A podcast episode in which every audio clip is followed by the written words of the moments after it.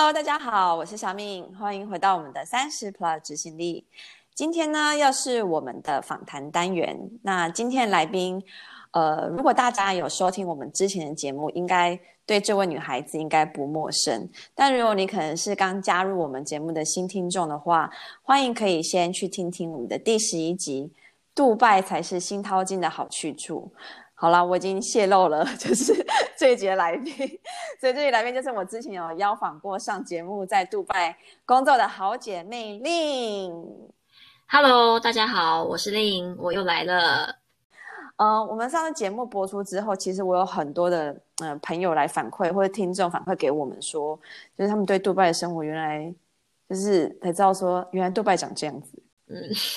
就是哎，又不用税啊，然后其实还是可以买酒、买猪肉什么之类的。就是他们应该说，因为之前大家可能对杜拜总是没有这么了解，可能以为就只有一个人知道哈利法塔这样子。嗯，所以呢，就是发现原来杜拜的世界跟我们想象中的呃。就刻板印象很不一样啦，可能我觉得在网络上的资讯没有这么透明，然后而且呃在台湾的新闻上也很少看到杜拜的新闻，而且以前呢很多人根本没有想说会去杜拜工作，可能也会就会就是想说需要会讲阿拉伯文，但是呢就是根据你的反馈，其实在那边其实外国人又非常多，然后我们上一集的节目又提到，其实，在杜拜有百分之八十跟百分之九十，将近百分之九十都是 expat。就代表说，其实英文才是一个、嗯、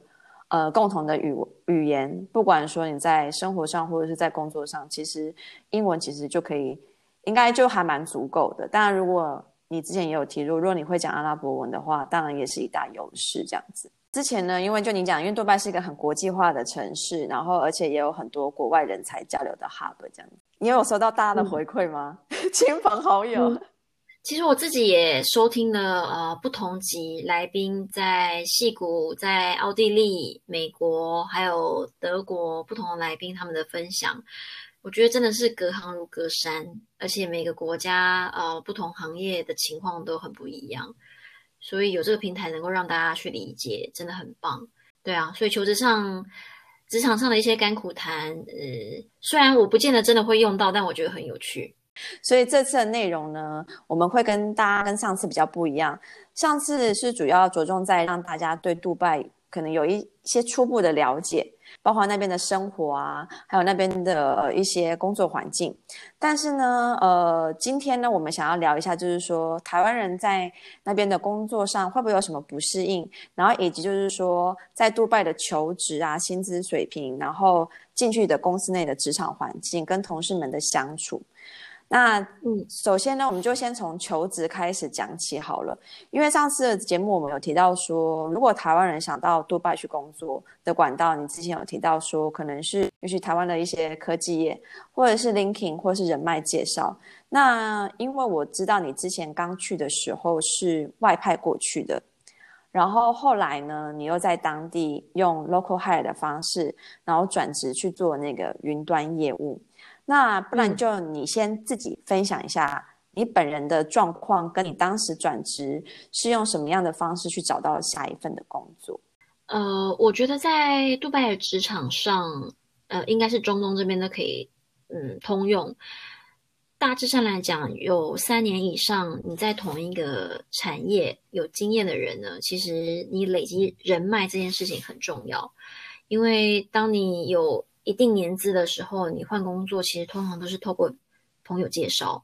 这样。所以我当初是透过内推进入现在的公司阿里云，阿里巴巴集团。嗯哼。那呃，中东其实我怎么认识我这个同事，其实是透过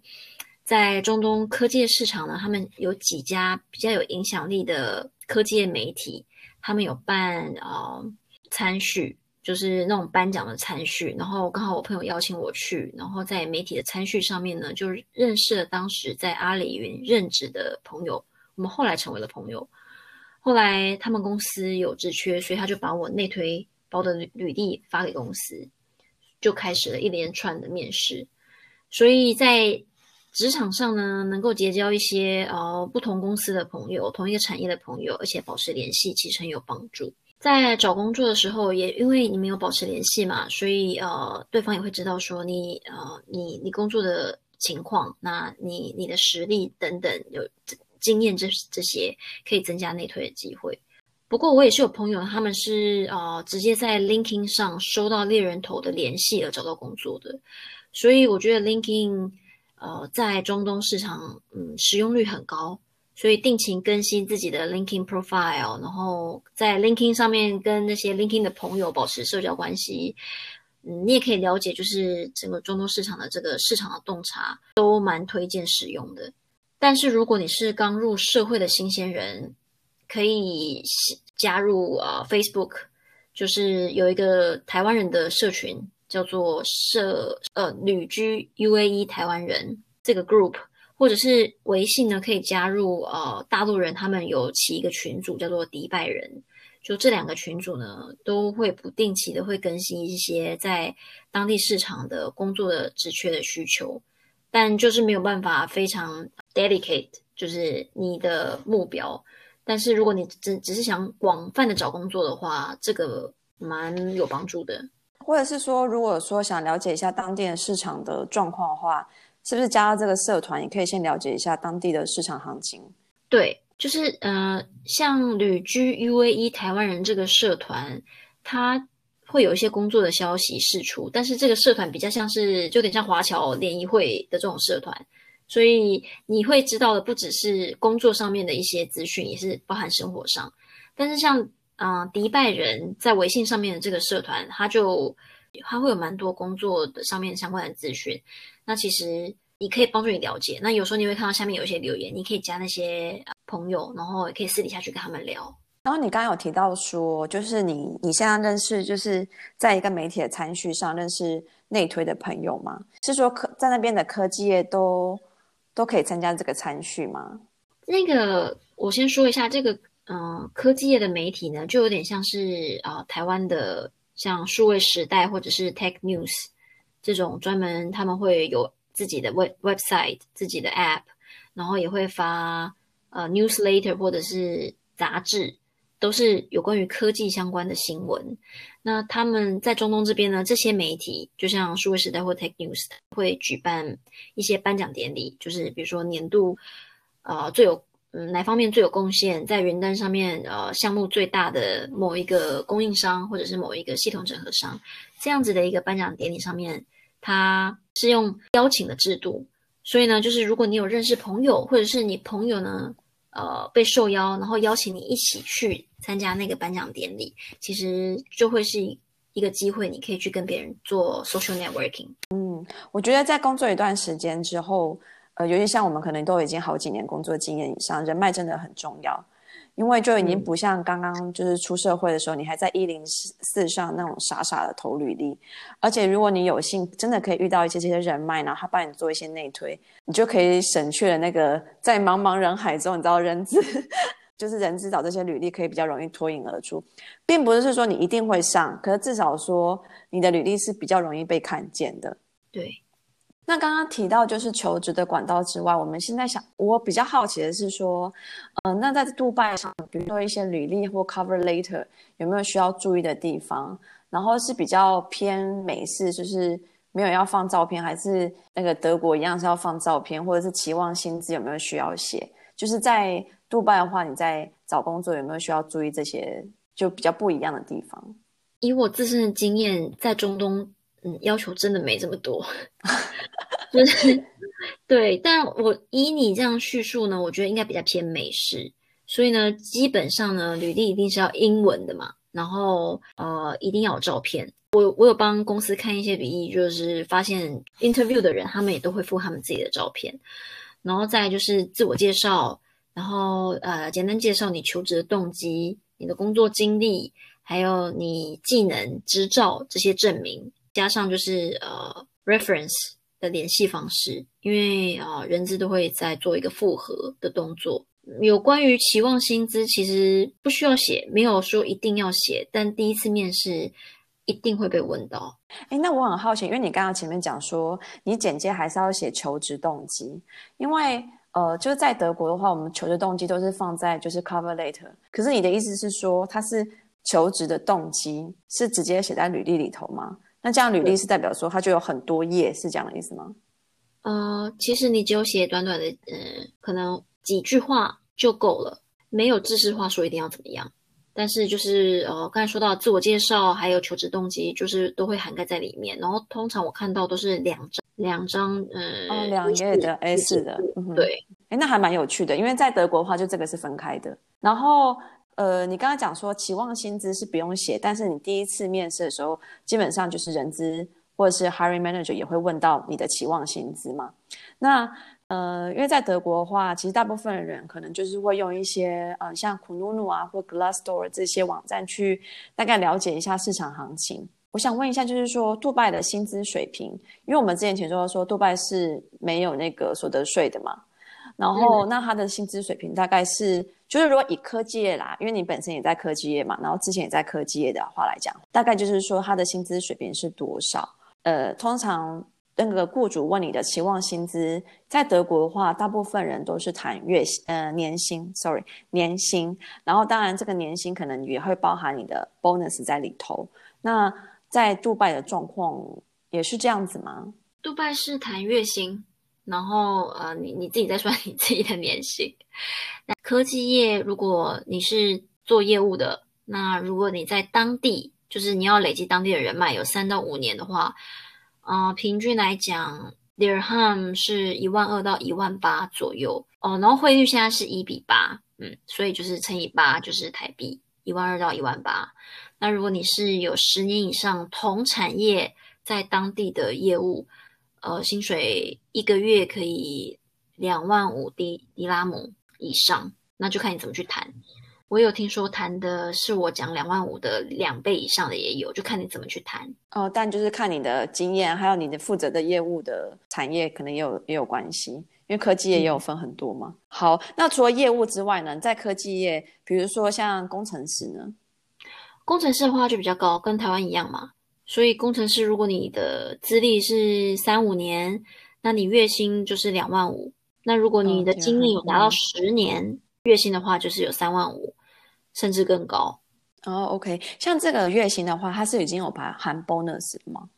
没有，bonus 都是都是就像台湾这样子嘛，保证比如说十四个月，所以他们 bonus 也是会比如说另外再给依你的绩效，另外再给几个月，但是这个真的是看公司。就变成这些额外的 bonus 是你要另外再去看你的绩效，还有公司营运的状况，以及你在额外谈的合约里头这样子。对，那可是也是让听众也了解一下说，说，变成说你谈月薪之外，可是月薪是不含 bonus。那如果你们还要再谈 bonus 的话，变成这个还要在合约上要另外再谈。对，banking 的话，在杜拜也是非常 popular 的一个行业，是这样吗？对，因为银行这边它就是。杜拜其实基本上它也算是一个金融重镇，在中东这个区域，所以全世界很多的那个金融、证券、保险、FinTech 相关的公司，其实在就是杜拜都有据点。嗯，他们的配很多都是都是外派嘛，都都很高。所以刚才讲到科技业是呃三到五年是两万五，那银行业的话，它的标准会再更高一点。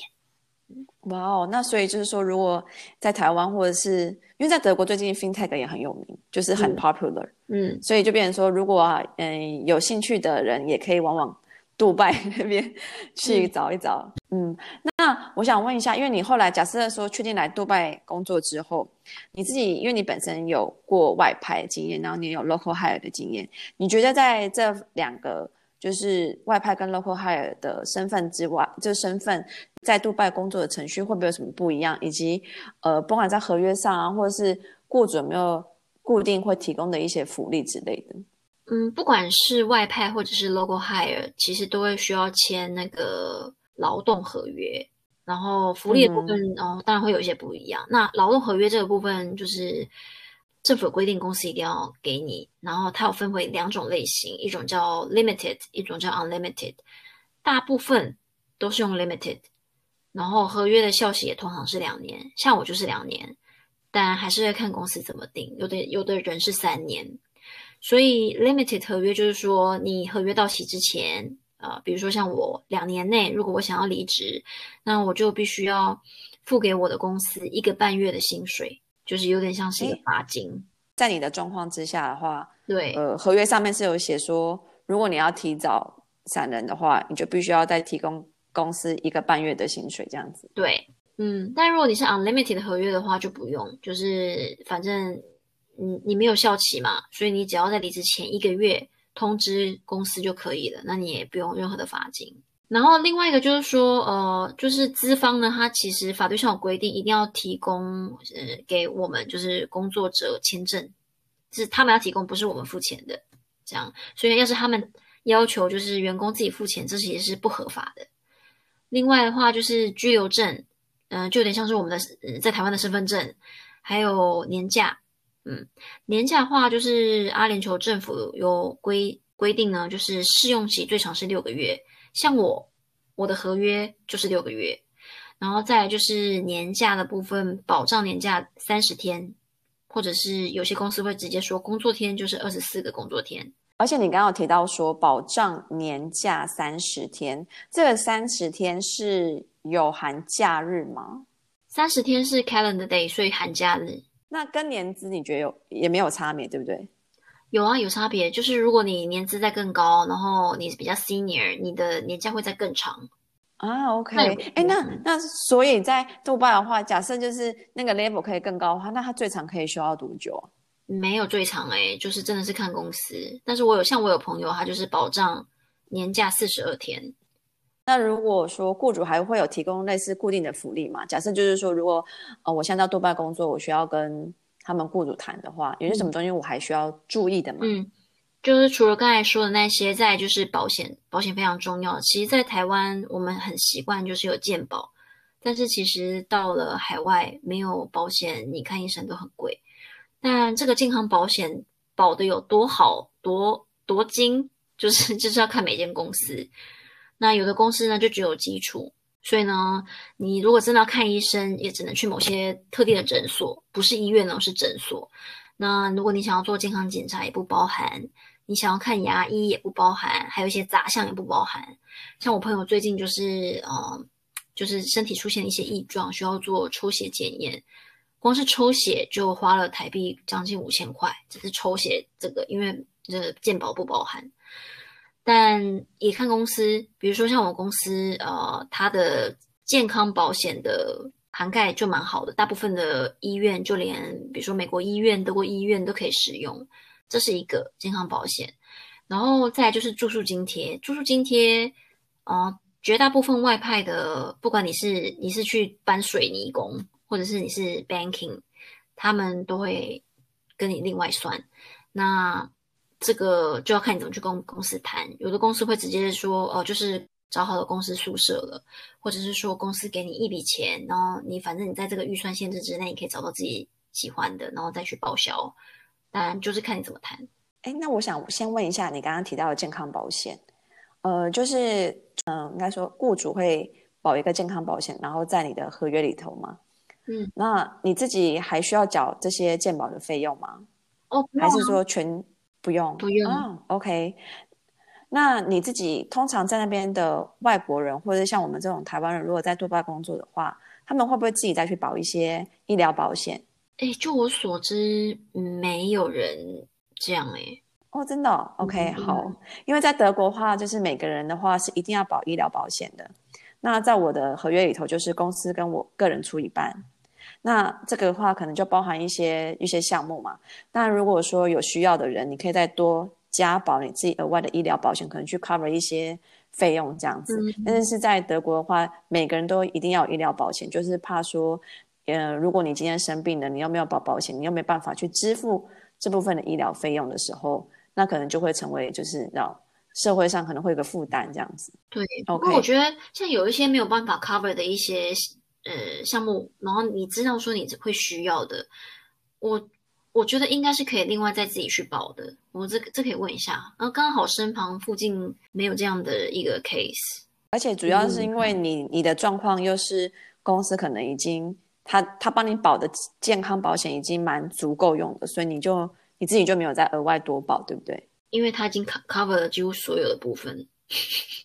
所以大家在找公司的时候，可能这部分也要注意一下。就变成如果没有包含呢，他可能你自己就要注意一下，说你是不是还要再另外保医疗保险？嗯嗯，对。因为不然的话，就你刚刚讲，只是一个抽血，可能就要花台币五千块。嗯那所以这个医疗费用的话也是非常大。当然，就是在海外，我们都不希望生病，但是如果生病的时候，你可能也要注意一下这方面的费用啊，还有还有这些保险 cover 的部分，这样子。对对，所以这个保险就是在谈合约的时候，也可以请他们提供给你，然后看一下。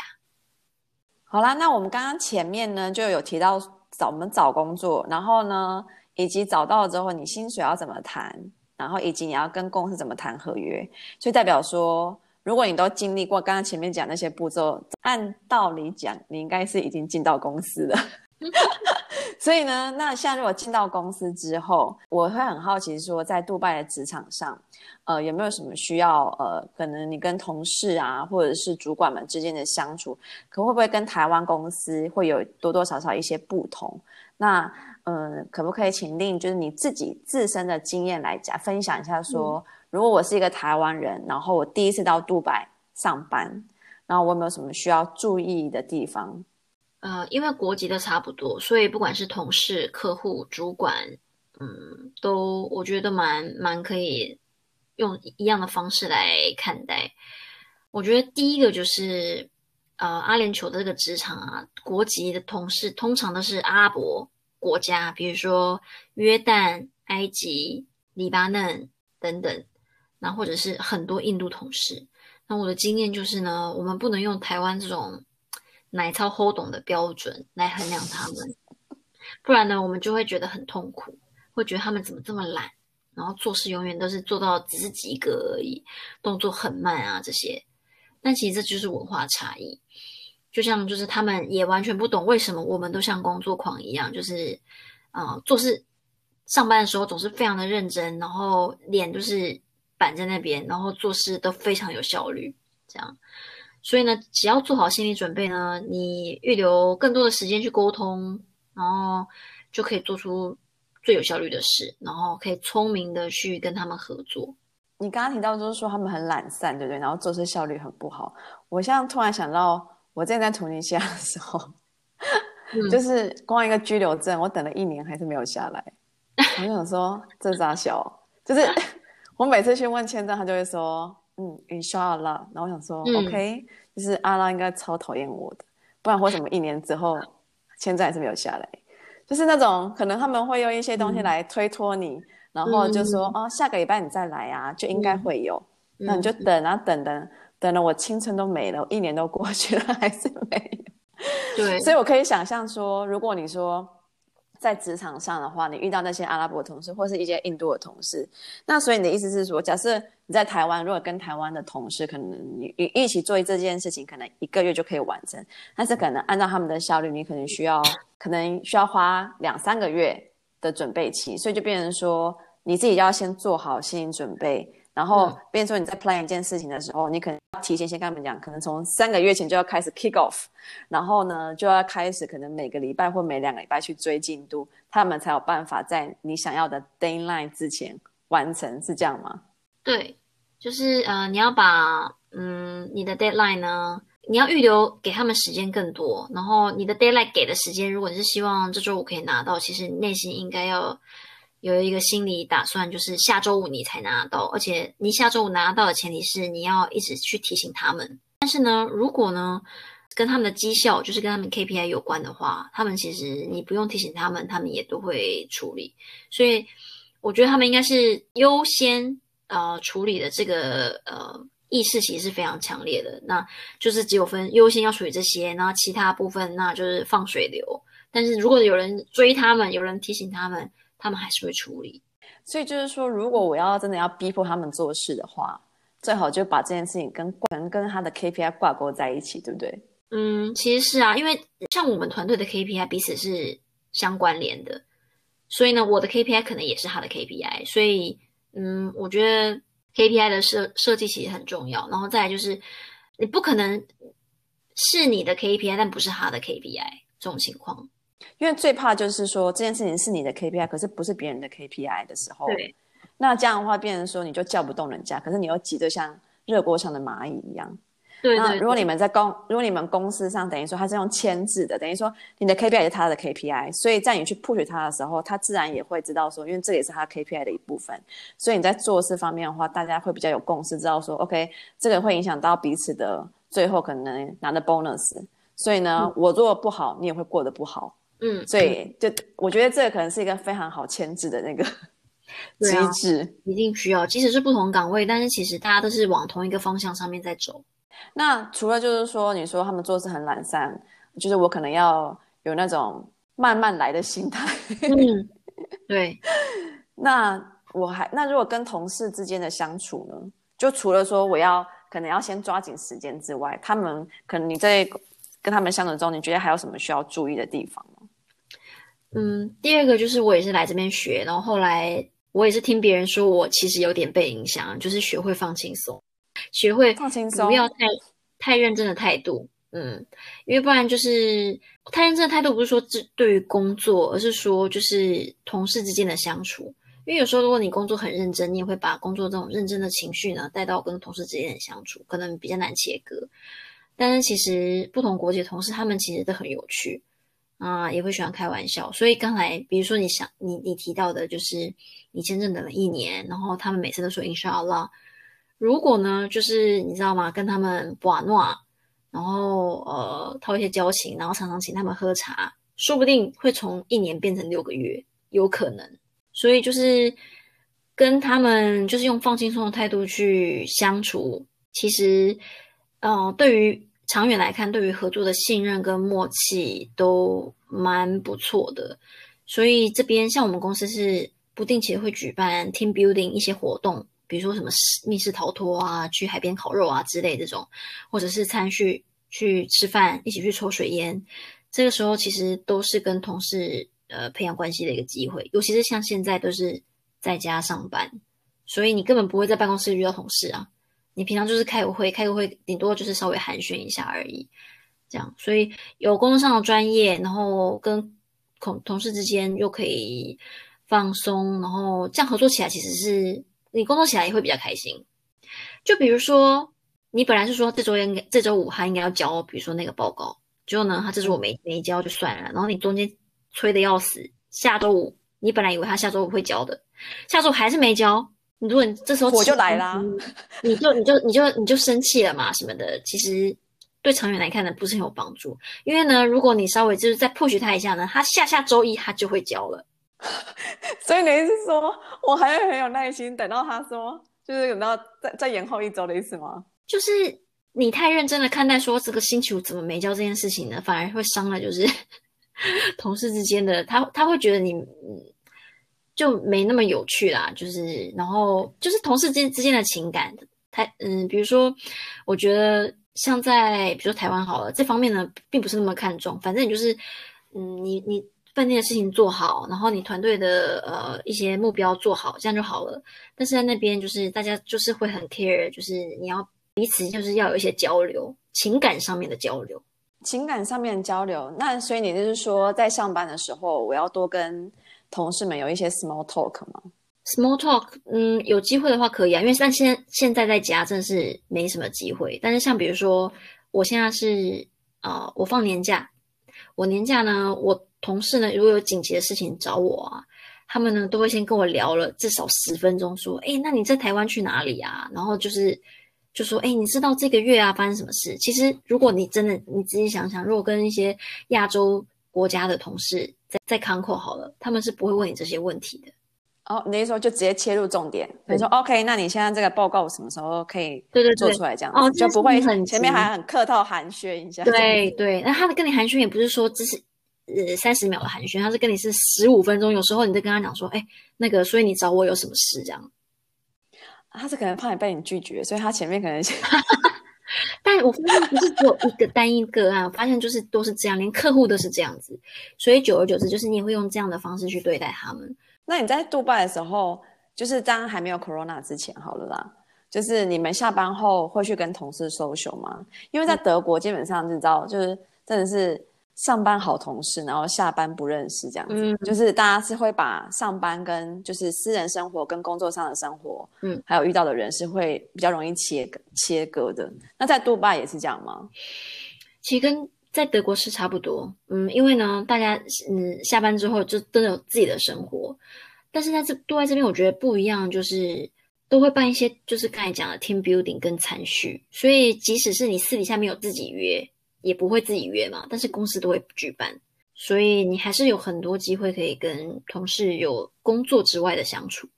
所以就是说，公司可能也知道这样的文化，就是知道说大家可能下班不会去做更多的、更进一步的 networking，等于公司就以他一个公司的名义去举办。这样这样的话，基本上大部分人如果没什么事，他可能还是多多少少会去参加这样的聚会。对，因为也知道说在。呃，在杜拜的职场上，如果你会有这层关系的话，其实是大家在合作上或是呃工作上是可以相处的更融洽，然后更有团队精神这样子。嗯，我觉得还是有帮助的。嗯，尤尤其是如果你们的聚会的过程中，就是感情其实是越来越好，会举办的更密度会更高。对，因为我看你们之前还有去什么，是不是还有办那种两天一夜的那种？啊，对啊，camp。对，我们就是，刚刚好就是这刚好加入这个团队，感情很好。然后一刚开始其实是还好哦，但是因为透过这些 team building 啊，然后哦，真的到后来甚至两天一夜、三天两夜都出现了，我也是觉得有点夸张，真的很夸张。因为我在我在德国还没有看到这种两天一夜、三天两夜，通常会有那种。会过夜，通常都是需要开会的，你知道吗？就一整个礼拜，可能是你去是做 meeting 的，对，然后可能才会有那种三天两夜，但是不会单纯说这三三天两夜或两天一夜就是要去玩的，然后就是做 team building 的，我觉得很难得，就有点像台湾，可能以前还有什么员工旅游这样子。可能就是让大家可能一起去出国，然后大家可能做一个 team building。嗯嗯，我就觉得在德国，我很难看到这样的状况，这样子。嗯，我也很难想象在德国会发生这样子。哎、嗯欸，那你在杜拜的时候啊，呃，需要加班吗？哦，还是说其实要是看业务性质这样子？哦，对对对，加班这个呢，也是嗯，这跟台湾就很不一样，就是这边完全没有加班的文化，然后。当然啦，加班有时还是会会要加班，但是这不是一个常态。然后公司跟同事也不会鼓励你，因为同事也不会这么做。但有时候真的做不完，大家自己还是会加班，但不会说就是每天这样。所以呢，呃，平常的周休二日啊，还有你放年假或者是同事他放年假的时候，彼此都不会有太多的打搅。大家都说啊，你好好去放假这样。然后我知道，就是亚洲其实不不少国家，嗯，年假同。很多人休不完，但是就是在中东呢，都是放好放满，这样非常非常有礼貌的一个文化。对啊，因为 因为我觉得就是我去年十二月回台湾，整整休了一个月，我就完全没有把电脑打开，我真的是休好休满，休到完全不想回来上班。但是我觉得就是因为你有你在放假的时候有好好的放假，好好的去充电，然后我觉得你回来上班之后，你会比较。怎么讲认命吗？就是你会觉得说，我该放假的时候，我有好好放假。那我现在回到工作的岗位上，那我就会比较呃认份的去把工作做好，这样子。我就绝对不会说，我该工作的时候想着放假的事情，然后在放假的时候找想着工作上的事情，这样子。嗯，嗯，放假还是需要。对，嗯，工作压力跟工作量都非常的大，然后所以有时候都觉得说需要停机休息一下。所以，像他们就同事不太会打搅这件事，很好。嗯，就是回去再继续拼，这样就是一个很有礼貌的文化。嗯，你要是很礼貌也是对的。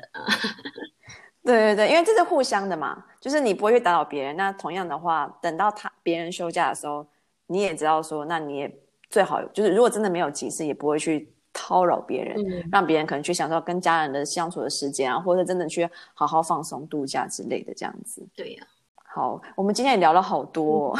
嗯、所以希望让大家就是说，呃，在职场上面，就假设你你想到杜拜去工作，我们刚刚有从说你怎么你可以从哪个管道去找工作，然后以及说薪水怎么谈，然后还有履历上的话大概是怎么样的模式，以及刚刚就是令也有分享说，就是进到公司以内。你可能要需要准备的心态是什么？可能就有点佛系经营，有些东西就是看开一点，可能你生活会过得比较顺利一点。嗯，嗯，对，对自己的要求还是要有。嗯嗯，对，就对自己要求，嗯、但对同事的要求可能就是那个标准放宽一点，嗯、自己会比较好过，这样吗？对对，对，所以如果你对杜拜的生活你想要多了解，或者是工作上是这一集我们在讲的嘛，但如果你对杜拜的生活，呃，有更进一步了解，你可以去听听我们第一次的访问，是第十一集的那个杜拜才是淘金的好去处。那今天呢，就再次谢谢您来上我们的节目啦，谢谢。其实我之前已经放过，那我会再把它的 linking 呢连接发到那个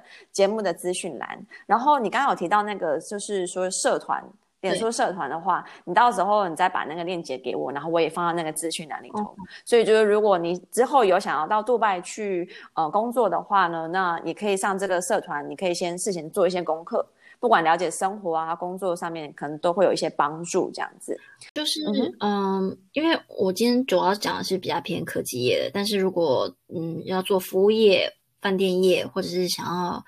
呃、空服员。嗯，也是可以私底下联络，然后了解一下就是市场的行情。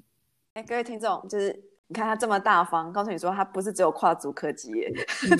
就如果你有其他产业的问题的话，反正就是你们找到他的 linking 的话，你们就可以跟他来做更进一步的交流，这样。嗯。最后呢，如果你对我们这集的内容有任何的反馈，都欢迎写信到我们的三十 plus CEO at gmail dot com，或者是到小贝的脸书粉专，他的小贝的德国冒险日记留言给我们。那。也别忘了在 Apple Podcast 给我们五星推荐跟留言，我们下周见，拜拜。